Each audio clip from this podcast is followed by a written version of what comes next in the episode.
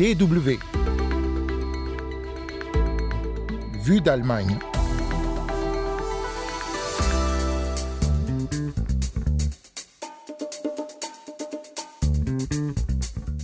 Vous êtes plutôt Barbie ou Oppenheimer? Ce sont les films de l'été en Allemagne. Ils ont déjà attiré plus de 5 millions et demi de visiteurs dans les cinémas, tendance à la hausse. Alors dans Vue d'Allemagne, on ne va pas parler de Barbie, mais plutôt du sujet abordé dans le biopic Oppenheimer, l'histoire de la bombe atomique. Une histoire qui a commencé non pas aux États-Unis, mais en Allemagne en 1939. Dans la deuxième partie de ce magazine, reportage à Lisbonne, au Portugal, qui vient d'accueillir plus d'un million et demi de jeunes catholiques et le pape en superstar à l'occasion des Journées mondiales de la jeunesse. Vous écoutez Vue d'Allemagne, c'est Anne Le Touzé au micro. Willkommen et bienvenue.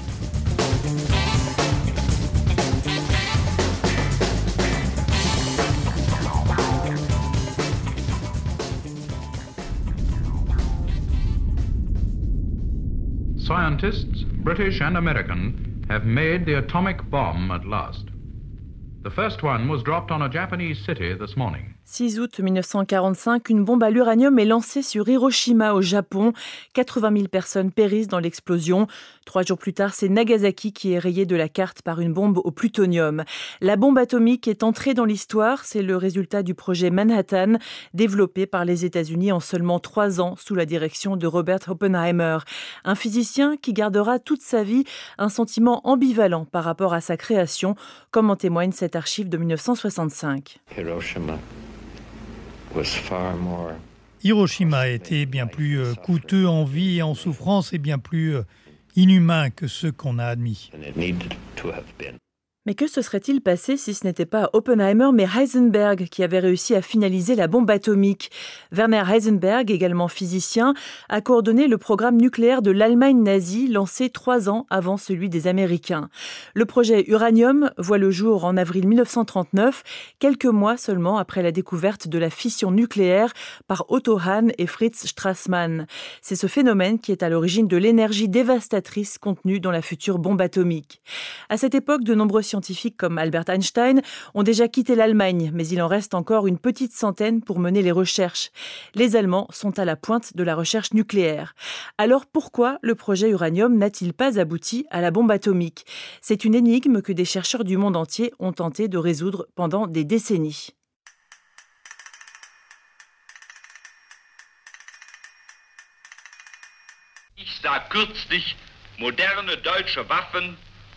Bei deren Anblick mir nicht das Herz höher schlug, sondern einen Augenblick stillstehen blieb. Des armes allemandes modernes qui font battre le cœur de Joseph Goebbels. La propagande hitlérienne est pleine de promesses. Mais lorsqu'en 1947, la mission Alsos, une unité spéciale américaine chargée de démanteler les installations de recherche nucléaire allemandes, analyse le matériel et les documents qu'elle a saisis, le physicien néerlandais Samuel Goudsmit, à la tête de la mission, conclut que les chercheurs allemands ont été incapables de concevoir le principe de la bombe atomique. Dans les années 70, les rapports de la mission gardés jusque-là sous clé sont remis à l'Allemagne fédérale. L'historien Mark Walker est le premier à y avoir accès. Il réfute cette théorie et affirme que c'est un manque de moyens qui explique l'échec du projet uranium. Les nazis ont certes pu mettre la main sur des réserves d'uranium et d'eau lourde à partir de 1940, en occupant notamment la France et la Norvège, mais ces prises de guerre sont restées limitées. Le programme de recherche nucléaire allemand a également souffert de la concurrence car les nazis développaient au même moment d'autres armements, les fusées V1 et V2 qui feront beaucoup de dégâts dans les bombardements au Royaume-Uni.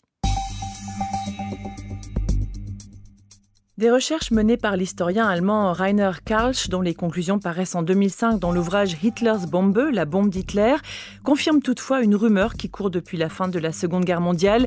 Les nazis ont effectué des tests nucléaires entre la fin de l'année 1944 et le printemps 1945. Mais il s'agissait probablement de bombes hybrides contenant une grande quantité d'explosifs ainsi que de petites quantités d'uranium faiblement enrichi. D'autres historiens se sont penchés sur la personnalité de Werner Heisenberg. En 1993, Thomas Powers dresse le portrait de Heisenberg en héros de la résistance. Il aurait caché les résultats de ses recherches pour empêcher les nazis d'accéder à la bombe. Mais en 2001, Paul L. Rose, au contraire, voit dans le physicien un incompétent qui a échoué à développer cette technologie. Une théorie que semble confirmer un des scientifiques du projet Uranium, Karl Friedrich von Weizsäcker, quelques décennies après la guerre. Si je suis honnête, je dois dire que mon opinion a évolué au fil des années concernant ce sujet. En 1939, à partir de la découverte de la fission nucléaire, j'ai travaillé pendant toute la durée de la guerre sur l'énergie atomique. Et nous, physiciens allemands, nous avons eu beaucoup de chance car la question morale liée à la bombe atomique ne nous a pas été posée, étant donné que nous n'avions pas les moyens de la fabriquer. Après la guerre, les principaux membres du projet Uranium sont internés pendant six mois en Angleterre dans une maison à la campagne. Les conversations sont enregistrées à l'insu des occupants et notamment leur réaction lorsqu'explose la bombe d'Hiroshima le 6 août 1945. Certains affichent leur soulagement de ne pas avoir fabriqué la bombe atomique. D'autres sont consternés d'avoir perdu la course scientifique. Mais surtout, ils semblent ne pas comprendre comment les Américains ont réussi là où ils ont échoué. Dans une tribune parue en 2017, le physicien Manfred Popp avance une nouvelle interprétation de cette source historique. Heisenberg et son équipe n'auraient tout simplement jamais poussé la réflexion scientifique à son terme au cours de leurs années de recherche, probablement par peur du régime national-socialiste ou pour ne pas être envoyés au front. Les instituts de recherche auraient constitué en somme la planque idéale en attendant la fin de la guerre.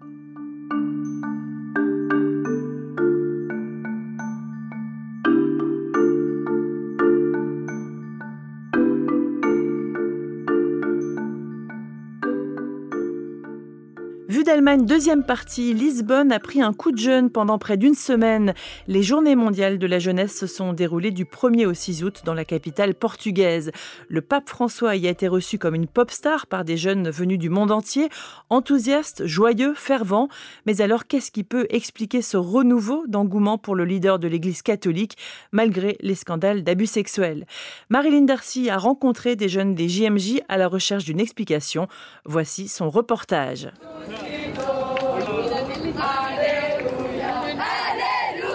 D'un million et demi de pèlerins et de visiteurs ont accompagné la venue du pape dans la jolie capitale portugaise. Un chiffre impressionnant et des moments vécus intensément. Le bilan est plutôt positif selon Pedro Moura, coordinateur des opérations policières. La semaine a été très bien. Il y a eu de petits incidents, mais nous, ce que nous voulons, c'est que tous les jeunes euh, finissent cette euh, fête en sécurité. Le pape François a prononcé une douzaine de discours, parfois improvisés, créant un lien privilégié avec son auditoire. L'enthousiasme qu'il provoque chez les jeunes était bien visible dans les rues de Lisbonne. Lucie, une jeune Française, a apprécié les messages d'espoir. C'est une façon de fédérer euh, les jeunes catholiques qui ne sont pas toujours euh, entourés dans leur foi au quotidien et euh, en fait ça nous rebooste complètement dans notre, dans notre foi et dans nos croyances. Les jeunes en oublient facilement que François a 86 ans. Martin, un pèlerin français. Tous les jeunes français se disent en fait, euh, on va au GMJ pour essayer de réunir et d'affronter en fait tous ces problèmes qu'il y a dans l'Église aujourd'hui, parce que euh, on est tous en fait, on est tous chrétiens et euh, on veut que l'Église se porte mieux et du coup, en gros, c'est un peu une sorte de manifestation pour nous de venir dans les villes, dans la ville de Lisbonne. Que ce soit lors des rencontres avec le pape ou lors des concerts du Festival de la jeunesse et ses 600 spectacles, les pèlerins ont exprimé joyeusement leur passion. Le père Ignacio López Romano, qui accompagnait un groupe de jeunes venus d'Almeria en Espagne, tente une explication de la proximité avec le Saint-Père. Je crois que c'est à cause de son naturel, de sa gentillesse et de l'authenticité de son message. Il ne se force pas, il est naturel, il se montre comme il est, ce n'est pas du théâtre. Il n'adopte pas une manière d'être élégante et distante pour maintenir la distance en raison de son statut. C'est lui tel qu'il est et il est profondément connecté à la jeunesse.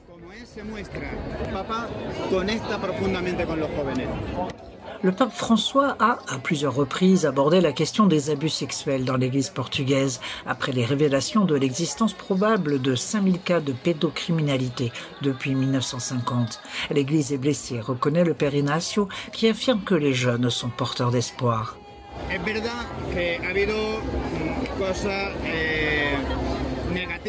C'est vrai qu'il y a des choses négatives, condamnables, horribles dans l'Église. Mais il y a aussi beaucoup de prêtres, beaucoup de gens dans l'Église qui sont très bien. Ce qui fait que finalement, l'expérience de la rencontre et de l'échange est quelque chose de positif qui inspire les jeunes.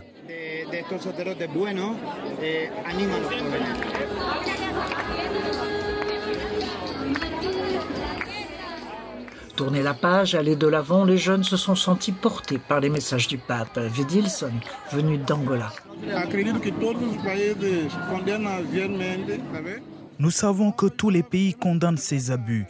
Nous les jeunes, nous devons faire des efforts pour que ça s'améliore. Si les jeunes y travaillent, alors demain on aura un monde meilleur.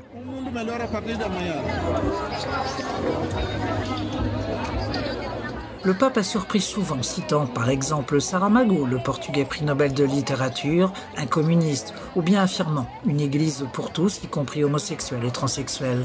Lisbonne, qui s'est montrée à la hauteur de l'événement, a rendu heureux les jeunes du monde entier. D'abré Ezekiel, venu de Ouagadougou, au Burkina Faso. On est très très très content d'être ici. Moi particulièrement, c'est mes premières JMJ euh, c'est vraiment extraordinaire. Ouf, l'ambiance comme vous voyez, hein, je me crois en Afrique. euh, c'est ça, c'est ça. Quand on est là, on voit l'universalité de l'Église catholique.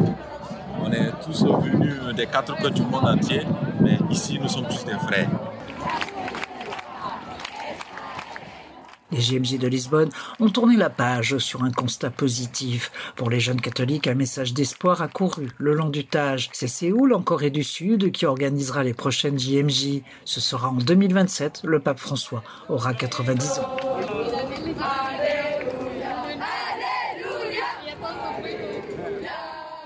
Et c'est déjà la fin de Vue d'Allemagne. Merci à toutes et à tous de l'avoir suivi. La semaine prochaine, vous retrouverez Hugo Flotatalon pour un nouveau numéro. D'ici là, portez-vous bien. Tchuss